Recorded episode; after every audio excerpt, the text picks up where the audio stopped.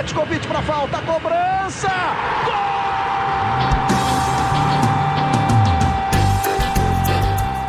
Está entrando no ar o podcast Sabe de quem?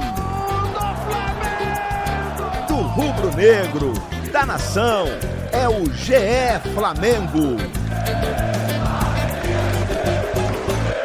Fala, torcedor rubro-negro! Tá começando o episódio 68 do podcast GE Flamengo. Não é a voz que vocês conhecem do Igor Rodrigues, eu sou o Luciano Melo, estou apresentando hoje aqui, um dia depois dessa derrota nos pênaltis na final da Taça Rio para o Fluminense. Estou recebendo de suas respectivas casas dois setoristas de Flamengo do Globoesporte.com. Primeiro, por ordem alfabética, o Caê Mota. Como é que você está, Caê?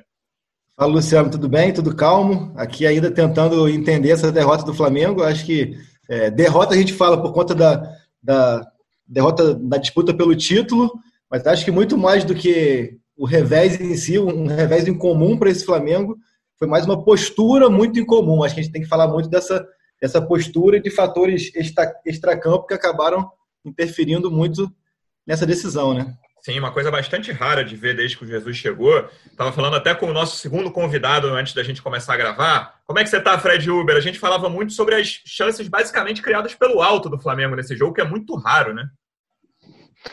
Fala, Luciano, tudo tranquilo? Caê, pessoal que está acompanhando o GE do Flamengo. Olha, é, eu estava tentando lembrar aqui qual foi a última vez que eu participei de uma edição do, do podcast para falar de um fracasso Flamengo em campo. Não lembrei realmente. Realmente foi uma, uma coisa difícil de ver e foi muito esquisito ontem que aconteceu. O... Uma coisa que me chamou a atenção, depois daquele primeiro tempo ali, que, vai lá, com tudo que tinha acontecido durante a semana, o Fluminense podia ter entrado com uma motivação especial, beleza, apesar de ser um jogo que podia dar o título carioca para o Flamengo logo, um período de descanso para os jogadores.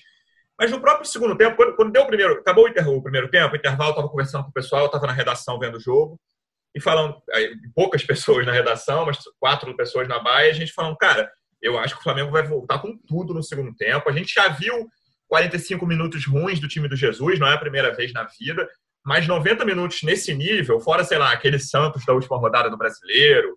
Eu não lembro. O jogo da Portuguesa, o último jogo antes da pandemia, foi ruim também, mas não nesse nível. E mesmo no segundo tempo, né, Caê, o time não conseguiu trabalhar. O time melhorou, é fato que melhorou, mas eu não lembro de jogada trabalhada que tenha chegado. Tem beleza, o cruzamento ali, a grande chance, aquela dos 40 do segundo tempo do, da cabeçada do Bruno Henrique, é uma jogada trabalhada pela direita, que o Hudson tira em cima da linha. Mas o time não conseguiu reagir da forma como reagia em outros jogos que viveu dificuldades. O próprio 4 a 4 contra o Vasco, o Flamengo reage muito no segundo tempo, domina tranquilamente o segundo tempo. Não aconteceu da mesma forma ontem, né? Me chamou muito a atenção, primeiro ali, como, como tu falou no, na etapa inicial, acho que o Flamengo, entre aspas, obviamente, abriu mão de um tempo inteiro da partida, mas muito por entrar, é, talvez até com uma autossuficiência muito grande e não esperar um Fluminense, até tendo em vista o desempenho do Flu nos últimos jogos, já depois da volta, eu acho que não esperava um Flu tão intenso, tão a mil por hora. Assim. quando eu falo a, a mil por hora, parece até no Twitter, a gente tem muitos replies como se o Fluminense tivesse dominado o jogo. Não, mas correndo muito mais que o Flamengo. Então, assim, Sim. o Flamengo que tinha a posse de bola no campo de ataque, mas sempre que, que dominava o Ribeiro, o Arrascaeta, até o Gerson pelo meio ali, sempre tinha dois, três muito próximos. Acabou que o Flamengo não, não conseguiu se encontrar nessa marcação muito ajustada do Fluminense. E no segundo tempo, realmente, já com o time mais em cima, o time mais é, no campo ofensivo, até da intermediária para frente, a gente via até o próprio Rodrigo Caio muitas vezes é, saindo com a bola até muito depois do, do, do, grande círculo ali, mas o Flamengo que esbarrou em muitos jogadores tecnicamente abaixo do esperado. É, Ribeiro e Arrascaeta lembraram até a atuação ruim da final do Mundial, que tinha sido acho, o último, último jogo em que, em que os dois não funcionaram, então eles tiveram muitos erros técnicos, que para eles é uma coisa muito incomum, mas o time, de, de modo geral, estava muito abaixo da média. Eu, eu apontaria talvez só o Felipe Luiz muito bem, tanto que foi a melhor opção ofensiva ali por boa parte do segundo tempo. Rodrigo Caio lá atrás, é, sóbrio também, como sempre, sem, sem dar muito mole, até porque teve que cobrir muitas bobagens do Léo Pereira. E o Gerson também, que sempre dá aquela dinâmica ali de tentar fazer pelo menos o jogo girar mais rápido para abrir espaço, mas o time não conseguiu abrir espaços e os quatro ali da, frente estavam muito abaixo da média. O próprio Bruno Henrique também parecia sonolento, parecia disperso. Achei o Gabriel também. que eu, Gabriel, que eu achei que foi o que estava mais com o dedo na tomada, porque ele é muito assim também, mas ainda assim é, participando muito com a bola, mas criando muito pouco ou quase nada. Né? Então, acabou que também, quando o Gabriel sai tanto da área assim e não funciona, a, a gente passa também a, a buscar motivos para ele sair tanto da área. Eu até achava já que ontem era um jogo para um cara como o Pedro, que para ter uma referência até, como tu falou, da quantidade de bola aérea, achei mesmo um Flamengo, primeiro, apático, disperso, mas que isso pode ser também falta de, de concentração por conta de não ter torcida e por realmente a última coisa que se falou na semana foi sobre o jogo e no segundo tempo, tecnicamente, todo mundo muito abaixo do normal. Nem vou dizer assim, ah, é, é jogaram mediano, nota 6, que seria ali a nossa nota de corte em atuações. Não. Uhum. 8 a 9 estiveram abaixo do 6, aí acaba que isso interfere muito. Né? É, concordo. É, em Fred, apesar de haver, não, como o Caio falou, não houve um domínio do Fluminense no primeiro tempo, mas se você, eu estou pensando aqui, se você falasse para o Dair na véspera como você espera o jogo contra o Flamengo, acho que seria aquilo ali, sem sofrer pressão, o jogo do primeiro tempo, né? não o jogo do segundo. O Flamengo não conseguiu nem se postar no campo do Fluminense, no campo de ataque do Flamengo, durante o primeiro tempo. Assim, não, não, houve nenhuma pressão do Fluminense, mas você não conseguia ver o Muriel fazendo defesa, a bola passando perto do Muriel. Primeiro chute do Flamengo já é, sei lá, 30 do primeiro tempo, se eu não me engano. O Flamengo teve dificuldade ali de, de, de início. Você acha que tem a ver com esse extracampo que o Caio falou? Tem, claro que tem a marcação do Fluminense, não, não podemos tirar os méritos mesmo sendo um time tecnicamente bem inferior. O que, que aconteceu ali, principalmente nesse meio campo que o Caio estava falando? Gerson, que foi realmente um dos que se salvaram mas Everton, Arrascaeta, Bruno Henrique, Bruno Henrique, aquela coisa da, da, quinta marcha, sexta marcha do Bruno Henrique que ninguém pega, acho que ontem não teve, sei lá, terceira marcha, talvez, né, Fred? Tudo isso aconteceu ali de uma forma que o primeiro tempo, como o Caio falou, foi o jogo que o Fluminense queria. Né? Acho que não tinha como ser uma coisa melhor para o Fluminense, que podia ter saído mais um gol, talvez. O, próprio Gilberto perdeu uma chance boa antes do, de fazer o gol. Não tinha como ser uma coisa melhor para o Fluminense do que aqueles primeiros 45 minutos. Então, que, que eu achei curioso porque o Flamengo está acostumado a enfrentar times com essa postura, de, de 11 jogadores no campo de defesa. Foi assim em todos os jogos agora no retorno do, do Campeonato Carioca. É, eu acho que pesou mais foi o que o Caio falou da questão de, de estar em um, estar um dia de vários jogadores muito importantes num, num, numa, numa exibição técnica muito abaixo, principalmente o Everton, que normalmente quando o time está nessa é, muito retrancado adversário, né? o Everton dá uma finta ali, ele abre o espaço, ele faz a. Se, se entende muito bem com o Rafinha. O Rafinha estava cruzando muitas bolas intermediárias, não estava chegando linha de fundo, que normalmente ele faz. E quando é assim, o time com, tem muito pouco espaço para o Bruno Henrique é, correr, acaba que dá uma prejudicada na, na, na, exibição dele, acaba, ele acaba indo muito para dentro da área, o Gabriel tem que sair, acaba desfigurando um pouco o time. Aí o Flamengo acabou ficando girando de um lado para o outro, girando um lado para o outro, o Fluminense marcando, o tempo foi passando, é, o Flamengo criando muito pouco realmente, o Fluminense dando uns sustos ali na bola parada. Acabou ficando nesse jogo morno. Acho que no segundo tempo a saída do Everton, a entrada do Michael mudou um pouquinho esse estilo, ficou um pouquinho mais agressivo.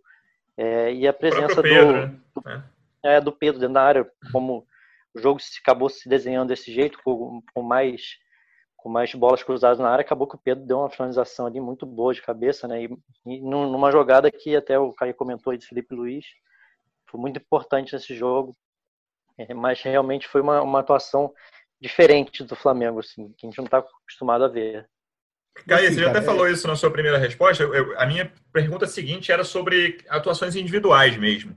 Queria saber quem que você acha que se destacou positivamente e negativamente. Positivamente, você já falou Gerson, Felipe Luiz, quem você achou que ficou muito abaixo? Eu, eu cito Bruno Henrique, os dois, da, os dois meias e o, e o Léo Pereira. Sim, o Léo Pereira não é muito abaixo, porque ele não. Enfim, é, o, o, patamar normal dele é abaixo dos outros. Mas achei que ele foi mal no jogo, perdeu o pênalti chutando para fora. Como é que você viu as é, essas atuações individuais do Flamengo?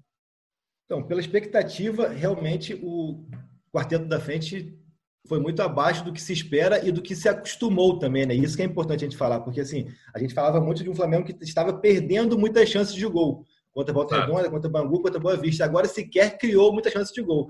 Aí vai dizer, ah, mas teve a bola do Gerson, a do Bruno Henrique e tal. Teve sim, mas foram bolas, como nós já falamos aqui, de, de bolas alçadas na área e algumas que até surgiram de bate e rebate e sobrava ali para um para outro. Então achei o Flamengo mesmo sem criação. Agora, realmente, é, muito abaixo tecnicamente de cometer erros bobos. Eu achei o Léo Pereira na, na, saída de bola e também na antecipação, no combate direto ali. Achei ele, ele realmente. Acho que no começo ali houve uma ou duas jogadas que o Nenê levou a melhor sobre ele. E ele perdeu meio que a confiança, meio que ficou meio afobado dentro do jogo e achei o Ribeiro até pior do que o, o Arrascaeta, porque o Arrasca, no segundo tempo, pelo menos ele erra, mas ele tenta algumas jogadas mais próximas do gol e achei que achei um Ribeiro mais omisso, assim, uma coisa que, que é muito incomum também, porque, como o Fred falou, o Ribeiro é o cara que desamarra a retranca, ele é o cara que muitas vezes não dá assistência e não faz o gol, mas ele é o cara que desamarra com um drible, com um passe, ele faz com que a defesa saia e acaba tendo pega de surpresa em alguns espaços. Agora, uma outra coisa que me chamou muito a atenção também, não sei se, se pela transmissão foi perceptível, mas eu estava no estádio, é que essa, essa falta de reação, acho essa falta de, de ímpeto do time coincidiu muito também com uma apatia que eu vi no, no Jesus, mais incomum ainda do que a apatia do time. Assim. É, a transmissão é... não mostrou, mas todo mundo que estava no estádio falou isso, né? Pegando aqui dois lances básicos aqui, que são coisas que a gente sabe que incomodam muito ele, que são as duas bolas aéreas que o Gilberto finalizou, tanto o gol quanto o anterior, erros, erros daquela maneira ali de, de, linha, de desatenção, de um subir, outro não subir e tal, ele, ele ficaria é, louco na, na, beira do gramado, chutaria o ar, é, enfim, gritaria muito, ele estava meio que estático, assim, ele, ele passou o jogo inteiro praticamente estático, isso chamou muito a atenção, claro que a gente não tem aqui que especular a respeito é, do motivo disso, mas não tem como fugir muito. Sim, vamos falar de Jesus ainda, vamos falar, tá, tá aqui nos todo, temas. De toda a situação. Depois a gente volta a esse tema, mas eu acho que é, ficou muito, muito marcante. Assim, é um time que a gente sempre apontou positivamente como reflexo de seu comandante. Sim. Ontem continua sendo reflexo da postura do comandante, eu achei. Fred, é, eu, quando. Fala aí, fala aí. Sobre o Jesus, eu tinha sentido isso já no outro, nos jogos anteriores. É, eu não sabia, não sei se de repente pelo nível de, de competição que exigiu menos do Flamengo, mas ele estava é, realmente um pouco mais passivo né, ali na, do lado do campo. Também não sei, talvez até a, a, falta da torcida tenha mais influência na postura do Jesus do que do próprio time. É, é interessante isso. É, isso pode ter a ver com os times que, pequenos, que é, né? mas incômodo, não sei se Fala. Uma coisa que, que eu acho que, assim, que a mim, pelo menos como repórter, me incomoda também é o discurso do Jesus pós resultados que não são vitórias. Assim. É. Ele, mais uma vez ontem, ele é um discurso repetido de sempre querer apontar o dedo para a postura do adversário, assim, e eu, sinceramente, é, não acho que seja legal, não acho que seja correto. Ele falou que o Fluminense entrou em campo para perder de pouco, discordo disso, acho que o Fluminense é, tem a consciência de ser um time pior tecnicamente, com menos recursos, e que dentro do que ele pode fazer, ele fez uma atuação muito boa, e, assim, a gente pode dizer que foi um tempo de cada um. Agora, o tempo que foi do Flamengo, até pela desvantagem no placar e por ser muito melhor, pressionou mais, mas enfim, é, não foi a primeira vez que o Jesus falou isso. Acho que é, que é importante também fazer uma auto-reflexão e, e, dar os méritos ao adversário. É, o Flamengo, o Fluminense levou, sei lá, 25 minutos de pressão, né? Não foi uma coisa, ah, o Fluminense foi um absurdo. O Flamengo jogou o segundo tempo inteiro melhor, mas isso nem foi o segundo, inteiro, o segundo tempo inteiro de pressão. Fred, queria que você falasse sobre esses destaques individuais. Concorda com o Caê? Quem você acha que foi bem e quem você acha que foi mal? Concordo com o que ele falou do, do Felipe Luiz. É, o, Gabi, o, Gabriel vendo essa, ele costuma fazer isso, né? vendo essa dificuldade do time que ficou na bola de chegar, ele se movimentou bastante também. É, não vejo muitos destaques individuais assim, não. Acho que o Gerson também fez uma partida regular e erra pouco espaço. É, o Arão foi mais discreto também nesse jogo do que foi em outros, menos, menos avançando menos e tal. É, de negativo também concordo com o Léo Pereira, uma uma atuação meio, sei lá, meio não dando, passando confiança nos companheiros. O Rafinha, aquilo que eu falei também do de normalmente ele ser mais é, incisivo na chegada ali de fundo, tentar jogadas diferentes, mais do que ficar só cruzando para a área.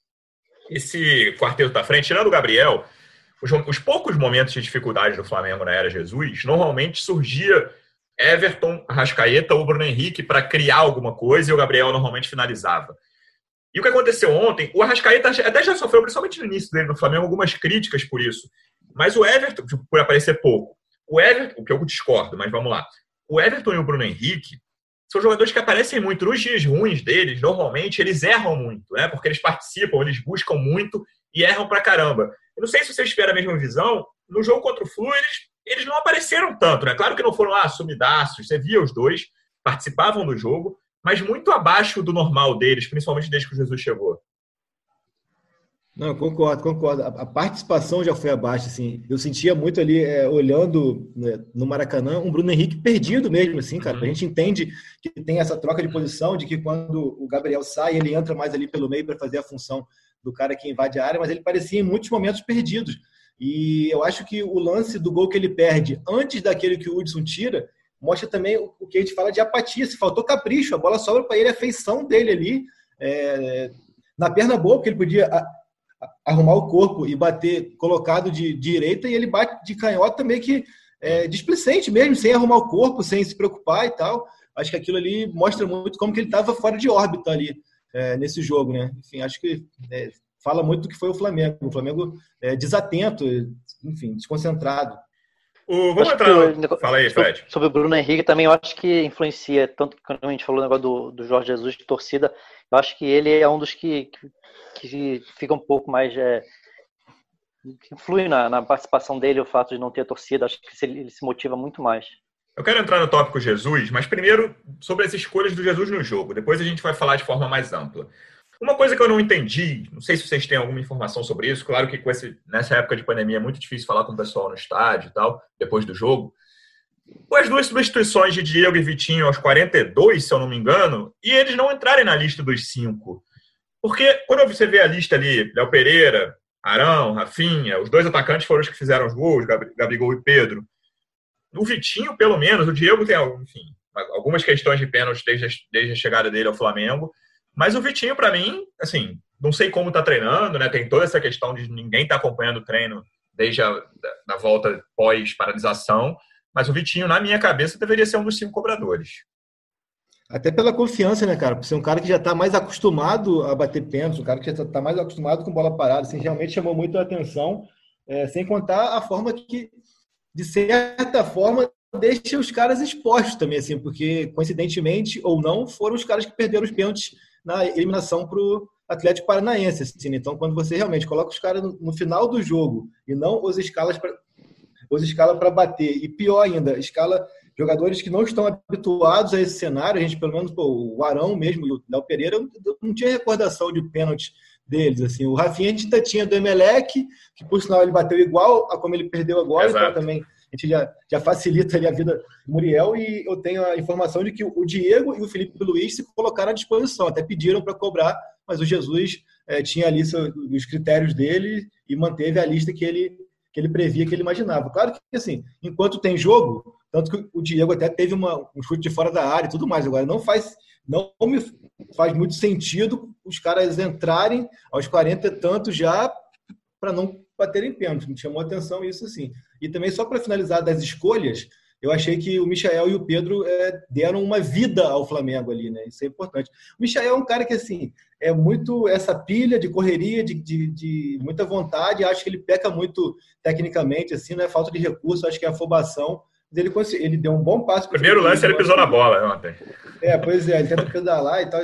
Mas ele deu um, um bom passe para o Felipe Luiz para cruzar para o Pedro e ele faz a jogada na direita da bola do Bruno Henrique Né?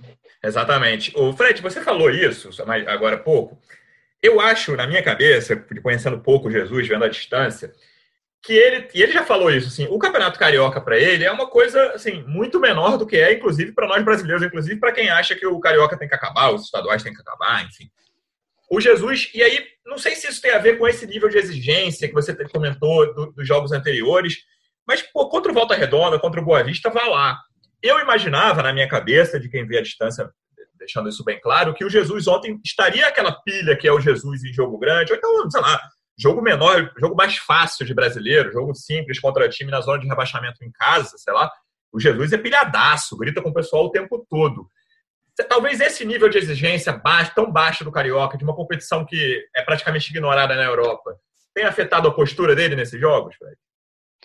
Ah, acho que sim, até não só isso, todo o contexto, né, do estádio vazio, de tudo que ele tem visto aí de, de notícia do, é, essa, essa, cobrança que foi feita em cima do Flamengo de, de querer voltar o mais, mais rápido possível à competição, acho que tudo isso influencia, assim. Ele está acostumado a ver o, o, Maracanã com 70 mil pessoas, a disputar é, grandes jogos, clássicos finais, é, enfim, eu acho que isso não tem como não pesar para ele ali.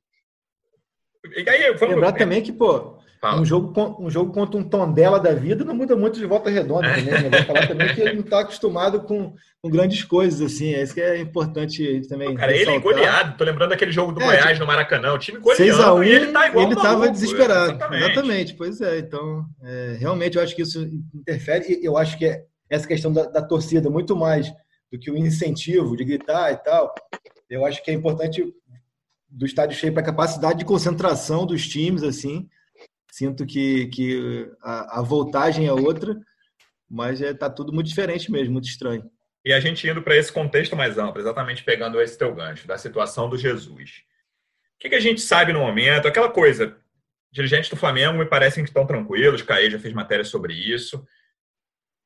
Portugal já tem. É, a imprensa portuguesa é muito dividida nesses últimos dias entre os que dizem que está quase tudo certo com o Benfica, os que dizem que tem proposta, os que dizem que, cara, o Benfica praticamente já deixou o Jesus de lá e está pensando em outros nomes. Então a gente não consegue ter uma segurança da informação que vem de lá. E daqui fica essa bolha. E aí tem essa questão que, enfim, está muito em voga de TV própria de clube, que eu acho válido. Mas o que mais me incomoda nisso, nem estou falando aqui como jornalista mesmo, é essa. Vou te falar que as perguntas pós-jogo me incomodam pela questão que, assim, você não consegue falar de uma coisa que o torcedor mais quer saber. Entendeu? Eu ouvi o Jesus, eu nem que fale, cara, eu vou decidir depois do fim do Carioca, mas eu tenho contrato com o Flamengo. Então, ah, mas eu recebi alguma coisa? Não, eu recebi, vou ignorar, ou já dizer que fica. Eu senti muita falta disso, dá certa aflição você ouvir, né? nada contra a repórter da Flá TV que estava fazendo as perguntas, é o trabalho dela, mas me, eu, eu sinto uma aflição, cara, de ver o Jesus ali falando o personagem que mais rendeu nesses últimos dias dentro de campo, fora as questões extra-campo, e não ser perguntado sobre, sobre o interesse do Benfica e o futuro dele. Não sei se vocês concordam. Cara, uma coisa que, que, é, que, é, que é bom pontuar aqui, assim, é que isso não tenho dúvidas, é, não foi abordado o tema porque ele não quis. Isso aí eu tenho total uhum. convicção. A, a, é, foi uma situação que foi debatida antes ali e, e, foi uma opção dele não falar, porque a, a, a programação que eu apurei ali do, da Flá TV e do clube era essa, assim, e falaria se ele se. A programação era perguntar se ele.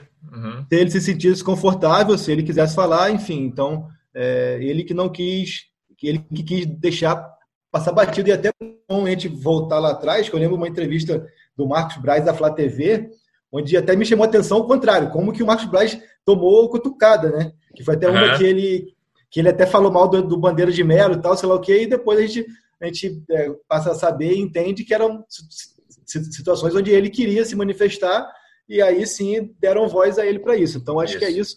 E aí me chama a atenção o porquê do Jesus, ciente de tudo que está acontecendo, de todo o frisson, não querer dar uma resposta da boca dele logo, entendeu? A gente tem a informação do Ivan de que ele ficará e tal. Agora, é, o que mais me chama a atenção da nossa apuração aqui, minha, do Fred, como setorista uhum. ali, é, do lado do Flamengo, que é, eu, eu também acho que isso é muito importante passar para o nosso ouvinte, para o nosso leitor, que assim é que essa negociação por si só, é, a única pessoa que tem o poder e tem 100% do poder é o Jesus. É. Então, enquanto o Jesus não pegar e falar eu vou ou eu fico, tudo, tudo que a gente publicar é de pessoas próximas a ele ou envolvidas indiretamente. Nesse caso, o Flamengo, na decisão, na tomada de, de decisão, está envolvido indiretamente. Então, assim, e o que chama a atenção é que nem mesmo para o Marcos Braz, para o Bruno Spindel, ou até para os pares deles de comissão técnica portugueses, que vão ter a vida diretamente interferida com a decisão dele, nem para essas pessoas ele se abriu, no sentido de dizer que, ó, fiquem tranquilos, ou estou pensando, ou não vou. É, então, assim, isso que chama muito atenção, esse silêncio dele. É, não sei até que ponto há uma vaidade de querer estar sempre em voga, sempre nas manchetes. A gente entende também, a gente tem essa percepção a respeito dele, que ele, ele gosta de estar sempre ali no, no centro das atenções e tal, mas eu acho que, como você falou, assim, a, quem mais sofre com isso, quem mais fica ansioso é a, torcida, é a torcida, é o torcedor, cara, assim.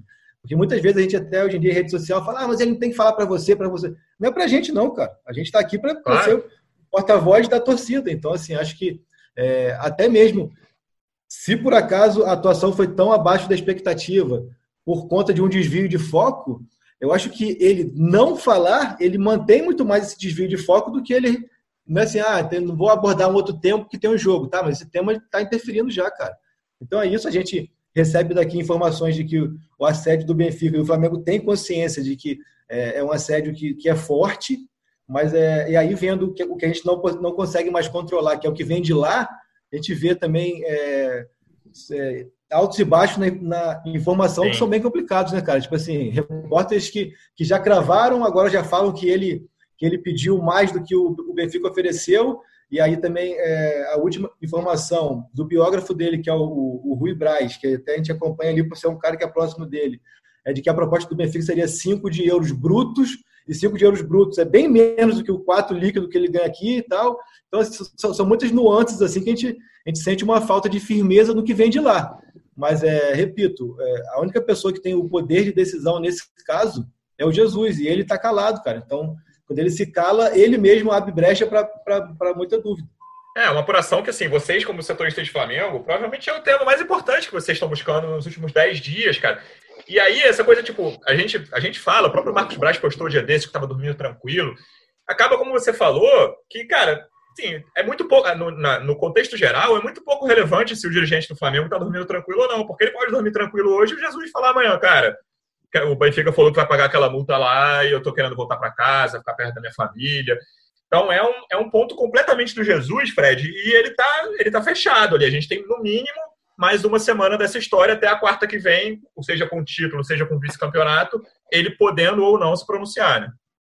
Exatamente. A tendência é que até, até acabar o Campeonato Carioca ele não fale nada e que o Benfica não oficialize a proposta. A gente tem conversado com o pessoal lá de Portugal também é, informações que vêm de lá e que ainda não tem a proposta firmada e que provavelmente, quando acabar o Carioca, que vão tentar novamente. E essa, essa postura do, do Jesus acaba deixando esse sempre com uma pulguinha atrás da orelha, né? Por que, que ele não, não define isso logo? Seria muito importante para no momento de decisão ele, ele acabar com esse assunto, é, que uh, as atenções voltassem para a disputa de campo, não já tem muita coisa é, acontecendo fora de campo também para para ser para desviar o foco do, do, do, que acontece no campo.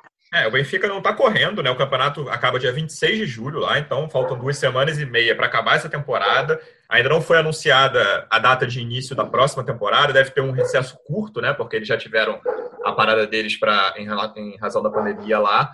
Então, assim, o Benfica tem até agosto, mas agosto, dia 9, a CBF anunciou, reforçou hoje o que já estava dito, o Campeonato Brasileiro da Série A começa dia 9 de agosto. Então, seria muito ruim para o Flamengo, imagina, na primeira rodada, na segunda rodada, perdeu Jesus na segunda semana do campeonato.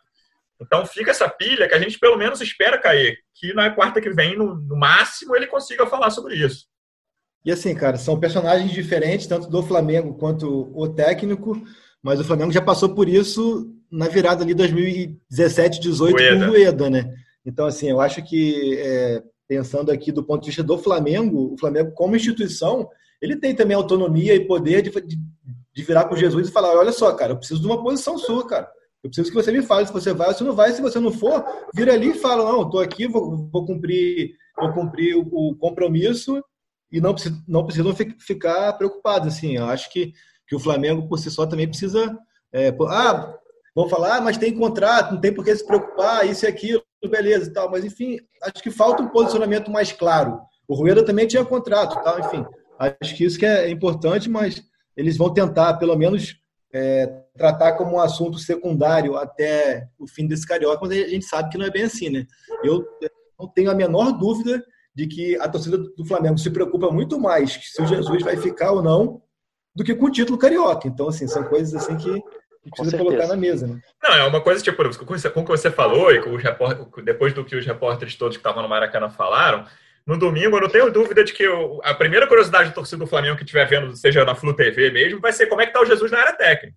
É, vai estar tá pilhado? Vai estar tá caladão, sem falar com ninguém? Todos os olhos estão voltados para ele e ele sabe disso. Você falou que tem um pouco dessa vaidade também. É, e assim, e, e o que chama também a atenção, até a gente trouxe, foi na terça-feira, se não me engano, é que é, esse silêncio dele, essa, essa, essa postura mais reservada, não foi só ali na área técnica, né? A gente tem relatos de que lá no Ninho também, no dia a dia, ele está mais calado, ele está mais na dele. E aí a gente. E tudo isso dá subsídio para a gente especular de que, de que as coisas não estão normais. Né? Fred, palpite, a gente não tem, enfim, nenhuma informação ainda. Você acha que Jesus muda alguma coisa no time para domingo, primeiro jogo da final do Carioca? Hum, acho que não. Acho que só a postura mesmo. Não tá para mudar, não tem por que mudar também. Foi um jogo só. É, o Flamengo acabou não, não foi nem dominado pelo Fluminense, né? Até pelo, pelo, pela estratégia do Fluminense que não era de, de domínio, era de, de, de contra-atacar e tal. Eu acho que vai precisar muito de um, dessa questão da, da de postura. E acho que ele nem vai ter tanto trabalho assim para mudar isso, não. Eu acho que o próprio brilho dos jogadores ali deu para a gente ver ali na, já no, na disputa de pênaltis ali uma que provavelmente ataque final os dois jogos vão ser bem quentes, assim, apesar de não ter público. Acho que o puxar os, os jogadores vão puxar ele pelo brilho, os jogadores são acostumados a ganhar é, são acostumados com favoritismo e eu acho que vai mudar completamente a, a cara do Flamengo por esses dois jogos. Teve uma discussão ali, né, Caí, no meio do campo, durante a, a disputa de pênalti, né, os jogadores dos dois times. Durante todo o jogo, desde o primeiro tempo, é, principalmente no intervalo, acho que foi com o Miguel, o Rafinha estava bem nervoso. Assim, o, o Rafinha passou boa parte do jogo reclamando com o banco do Fluminense, enfim, estava bem, bem irritadiço. Assim, então, eu acho que isso também deixou os ânimos muito acirrados. Até perguntei para o Eric Faria a respeito dali da provocação do Fernando Pacheco, né? Do peruano. Isso, isso. Ao Diego Alves no final. O Eric estava ali atrás do gol disse que foi porque o Diego Alves, quando ele foi cobrar, ficou gritando pro árbitro: oh, se, se perder, acabou, né? Se, se perder, sou campeão. Meio que para pressionar e tal. Tinha mais uma cobrança, mas acho que o Diego Alves quis botar essa pressão psicológica ali e acabou que o Fernando Pacheco fez aquela provocação, mas sem dúvidas, e como o, o Fred falou, acho que foi um choque de realidade muito grande, cara. Porque o Flamengo ele vinha de uma temporada onde não só ganhava todos os jogos, como ganhava com facilidade, né, cara? Acho que é, quando ele foi mais colocado à prova, que foi na Libertadores e na, e na Recopa, tirando o jogo de Quito, que tinha sido o único empate desse time, estava tudo muito fácil. Então acho que foi um choque de, de realidade muito grande ali, um choque de, de, que assim, de que é preciso ter um pouco mais de, de nem vou dizer seriedade, mas de, de tesão mesmo de ganhar as partidas, e acho que isso por si só também é um fator que já vai mudar o, o astral do time para domingo. É, eu acho esse elenco bem maduro nesse sentido, assim, de que eu acho que vai rolar uma bronca do Jesus nos próximos dias, mas Fred, como você falou, acho que os caras mesmos ali, entre eles, falam, galera, a gente não pode jogar dois, duas partidas seguidas contra um rival em jogo importante, tudo bem, do Carioca, dessa forma, né? É, e até porque, mais do que a rivalidade em campo, sabe que criou esse tudo que acaba que vai criar essa para essa final, tudo das diretorias e tal, dessa guerrinha que acabou dando uma importância muito maior para a disputa de campo também. Cara, a gente falou muito aqui sobre as questões extra-campo em alguns momentos, assim, o Caí falou, o Fred falou, eu falei. Vou tentar resumir o que aconteceu nessa confusa quarta-feira, com um pouco de terça também. Segunda-feira, o Fluminense foi sorteado, foi sorteado como mandante da, da final da Taça Rio. Pela medida provisória de 18 de junho, com o apoio do Flamengo, o mandante tinha o direito de transmitir o jogo sem aval do mandante. O Flamengo, na segunda, soltou uma nota dizendo que ia cumprir integralmente, que o Fluminense, enfim, tinha direito de transmitir. Aí, na terça, tem o movimento da Procuradoria do, do TJD pedindo para o mando de campo ser compartilhado e o Flamengo também ter os direitos. Na quarta de manhã, o presidente do TJD indefere o pedido da Procuradoria, mas dá novo prazo para Fly e Flu se manifestarem e diz que outro cara, vai, outro auditor do, do TJD vai ser sorteado para dar a decisão final. O Flamengo se manifesta, o Flamengo diz que quer o mando também, que concorda com o mando compartilhado. O Fluminense não se manifesta nos autos. O Mário Bittencourt posta um longo texto em redes sociais falando em gato Ferdi, dizendo que a Ferdi está querendo furtar, estava querendo furtar o direito de transmissão. O Dunchi fala pra gente, Globoesporte.com, Rodrigo, Rodrigo Dunchi de Abrantes, VP jurídico do Fla, fala que acha um absurdo o mando de campo só em jogo único. No fim da tarde vem a decisão do TJD que o Flamengo pode transmitir, o mando de campo é, os direitos são compartilhados. O Flamengo solta uma nota dizendo não deixando muito claro o que ia fazer, ficou dúbio inicialmente, é direito de todos, se fala em embrólio jurídico entre Globo e Fluminense que não há embrólio jurídico. Logo depois o Flamengo diz não vamos transmitir, e aí uma hora antes da bola rolar, já oito e pouca da noite, o Fluminense consegue uma decisão no STJD vetando, então mesmo se o Flamengo quisesse, não podia transmitir na Flá TV. Caê, O que você acha que aconteceu na diretoria do Flamengo esses tempos? Assim, quem está ouvindo, você acha que nós somos, por sermos funcionários da Globo, não podemos falar sobre isso? Respeito, não tem problema. Mas acho que a gente deve contar essa história para o torcedor do Flamengo. O que você acha que aconteceu com todo esse movimento de, ter, é, de ir no TJD, do Dunchi dar entrevista para o Globo Esporte falando que concorda com o mando de campo compartilhado, e depois, já no fim da tarde, início de noite, a diretoria do Flamengo bota esse pé no freio e fala: não, só vamos transmitir na Flá TV se a Flu TV não passar. O que você acha que aconteceu ali na diretoria? Então, é, só para posicionar a posição do Flamengo, o Landim falou no Maracanã para alguns amigos de imprensa de que a preocupação deles era de que o jogo não passasse em nenhum lugar, então eles queriam garantir isso. Então, mas como você mesmo já falou, em momento algum é, teve motivo para essa dúvida, até porque o Fluminense, desde a terça-feira, se não me engano, já estava anunciando a isso. transmissão, né? Sinceramente, eu confesso que para mim é muito difícil entrar na cabeça desses atuais dirigentes do Flamengo. Assim, eles têm alguns tipos de, de tomadas de decisão é, impopulares e isso, isso é muito difícil de entender o motivo da, das coisas, até mesmo ontem. Eu não sou capaz de afirmar se, se iria passar ou não, uhum. é, falando mais daquele fim da tarde ali. Me soou muito estranho é, o Flamengo se posicionar daquela maneira, minutos antes da, da de sair a decisão do tribunal. Exato. É, foi, foi, foi, muito próximo ali uma da outra. Depois o clube ainda emite uma terceira nota oficial dizendo que não transmitiria realmente e tudo mais. Mas eu acho que assim, acho que tudo isso é, são posturas que, que desgastam a imagem do clube, não somente externamente com outras torcidas, mas também com a própria torcida. A gente viu é, nas redes sociais, que eu até é, entendo que é um recorte pequeno, mas muitas, mas também é, é, um recorte que a gente usa quando, quando é elogio também, então a gente precisa ter, ter essa coerência, mas a gente sentiu ali desde o fim de semana é, com a questão da cobrança e agora depois com essa questão do mando compartilhado uma rejeição ou, ou, pelo menos uma, uma, discordância com essa postura e sinceramente assim é, me chama mais a atenção porque essa final vai ser a única é, o único confronto de ida e volta do Carioca inteiro. O Carioca Isso. inteiro ele não tem de volta, mesmo as fases anteriores. Então, assim, são critérios e argumentos que se desconstroem e que parece que é, é sempre buscado um, um, argumento que seja conveniente de acordo com a situação. Então, acho que isso que não é legal, mas é você até falou aí, eu particularmente me dou o direito de comentar muito pouco ou quase nada isso, porque eu entendo até que pela função de setorista e tal, é, não cabe muito opinião, a gente tem que ser. É, é, tentar, né? uhum. tentar, se descolar disso, né? porque por mais que a gente é, tenha, tenha o, o, direito democrático de opinar, acaba que as pessoas confundem muito, só que o que eu posso dizer é que são muitas decisões que eu particularmente fico sem entender o fundamento, porque é, eu até brinco que depois que nós chegamos a uma certa idade, a gente paga para não ter apurreação, a gente faz de tudo para evitar a apurreação. E parece que o Flamengo ele faz questão de buscar a apurreação, cara. Isso que eu não entendo mais. A gente tem que Acho que o fato do negócio do caminhão ter, ter estado, estado lá no Maracanã pronto, lá de transmissão de manhã, alguma coisa, algum sentido tem que ter também, né?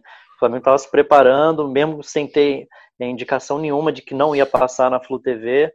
É, ficou lá pronto para ver o que acontecia, aí viu que é, teve uma decisão a favor, mas que o mesmo internamente, é, mesmo, mesmo dentro do clube, como a reação da torcida foi muito negativa, viu que não ia valer a pena também comprar esse barulho, já, tanto que o Flamengo foi que, que correu muito atrás dessa MP, é, viu que não seria, não valeria a pena também. Na minha, minha avaliação é, foi um, teve um pouquinho disso também. E aí a, a decisão do STJD ali já quase perto da hora do jogo, aí sacramentou tudo que e acabou com, a, com, essa, com, essa, com essa discussão.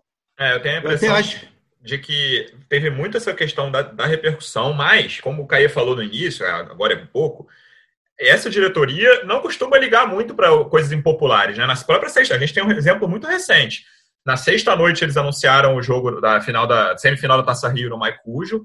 A torcida reclamou muito, assim, até influenciadores que sempre defendem a diretoria criticaram a decisão e eles continuaram firmes ali até 3h51 da tarde de domingo, quando estava muito claro que a plataforma não cabia todo mundo que queria entrar. Então, tem um pouco da repercussão e tem um pouco dessa coisa que o Fred falou, que o Flamengo lutou tanto pela medida provisória e o Flamengo transmitiu o jogo com o mano do Fluminense ia contra a medida provisória pela qual a diretoria lutou. Acho que tem esses dois fatores, Caê, você vê assim? Não, concordo, concordo. E assim, é, sobre o lance da, da, do caminhão lá, eu até queria te perguntar uma dúvida mesmo, porque eu acho que tu tem mais informação sobre isso. Eles argumentam que se por acaso fossem campeões, eles achavam que o Fluminense não passaria a festa. Mas eu não, eu não sei até que ponto eles teriam direito de passar a festa ou não, teriam? Não, pode ser, assim, essa questão legal é muito, é, não vou dizer nebulosa, mas tem muita gente que quando tem direito, por exemplo, a Globo acha que quando é, são direitos, sei lá, da Sul-Americana, para citar uma competição que a Globo não tem direitos. Ela não pode mostrar a festa, mas tem outras TVs que acham que, sei lá, quando o direito é da Globo, do Campeonato Brasileiro, a, a TV, sei lá, a ESPN, estou falando o um nome aqui, pode mostrar festa. Então, esse é um caso que diferentes departamentos jurídicos têm entendimentos diferentes. Então, sim, é, é, é possível que o departamento jurídico do Flamengo tenha o um entendimento de que é, podia transmitir a festa do, em, em caso de título ontem. Isso pode acontecer. Mas foram, a gente estava com informações dos dois clubes e da federação. Ontem de manhã já estava muito claro ali nos, nos, bastidores que a decisão do TJD seria favorável ao Flamengo. O próprio texto do Mário, isso não está dito, ele não falou isso claramente, mas ele já, já é um texto de cara, eu não vou me pronunciar nos autos, vou, vou escrever isso tudo aqui, porque eu já tenho a informação de que o TJD vai, vai tomar decisão a favor do Flamengo. O Flamengo estava contando com isso também. O que eu acho é que desde que surgiu a manifestação oficial do Flamengo no TJD, ontem de manhã, na quarta de manhã, e que o Dunchid Abranches deu entrevista para a gente no Globoesporte.com, que estava claro que o Flamengo apoiava aquela, aquela manifestação da Procuradoria do TJD, a repercussão foi tão grande e as pensando nas consequências para o futuro da MP, que o Flamengo decidiu botar o pé no freio. Mas sim, essa justificativa deles é plausível, de vamos botar o caminhão para mostrar a festa. Agora, assim, só continuando respondendo o que você falou, acho assim, é, uma coisa que sempre me, me, me, chamou a atenção desde o início é que me parecia sempre uma briga pela briga, assim, claro que tem tem é, os objetivos e tal, mas quando eu falo isso aqui, o Flamengo não tem bem definido um plano estratégico de como proceder a partir do direito de, de, de transmitir. Isso me chama muita atenção, porque eu acho que a partir do momento onde você compra uma briga tão grande e até consegue sucesso em parte dela, você, o mínimo que se espera é que você já tenha tudo pronto para que seja bem sucedido e você não abra, não dê brecha para qualquer tipo de, de, questão. E foi o contrário, né? Eu acho que desde o momento onde ele conseguiu ali é, o direito, ele abriu brecha para que, questões como se por acaso vai, vai lucrar mais ou menos, como se tem condição de transmitir ou não, como se vai cobrar ou não, plataformas ou não e tudo mais. E para finalizar, para arredondar, eu acho que quando você se, se, se, posiciona de forma tão radical como foi a do clube lá atrás, eu acho que você tem que, no mínimo, seguir fiel às suas convicções, cara. Você não pode mudar a convicção de acordo com o que é benéfico para você. Senão você acaba abrindo precedente que lá na frente você mesmo vai ser, vai ser é, atrapalhado por ele ou prejudicado, enfim. Mas... É, me parece, outro ponto nisso é que essa MP, o futuro dela no Congresso, vai depender muito da opinião dos clubes. A CBF mesmo já disse isso claramente, Rodrigo Maia, presidente da Câmara. E eu tenho, eu tenho medo, né? Acho que o Flamengo deveria pensar nisso, de que se ele se isolar muito, se muitos clubes já declararam apoio ao MP, aqueles os clubes que têm contrato com a Turner no Brasileiro, por exemplo, foram falar com o presidente Jair Bolsonaro, declararam apoio ao MP. O Flamengo não está só no momento. O Flamengo não está sozinho nessa briga. Mas eu tenho a impressão de que se o Flamengo esticar tanto a corda assim, os outros clubes vão falar, cara, será que só o Flamengo vai se dar bem com isso? Será que a gente vai apoiar? A MP pode morrer em 120 dias, que é o prazo dela, né? Junho, morreria em outubro. Então, tem, tem essa coisa também política, de cara, eu não posso, eu, te, eu preciso ter aliados, eu não posso ficar sozinho.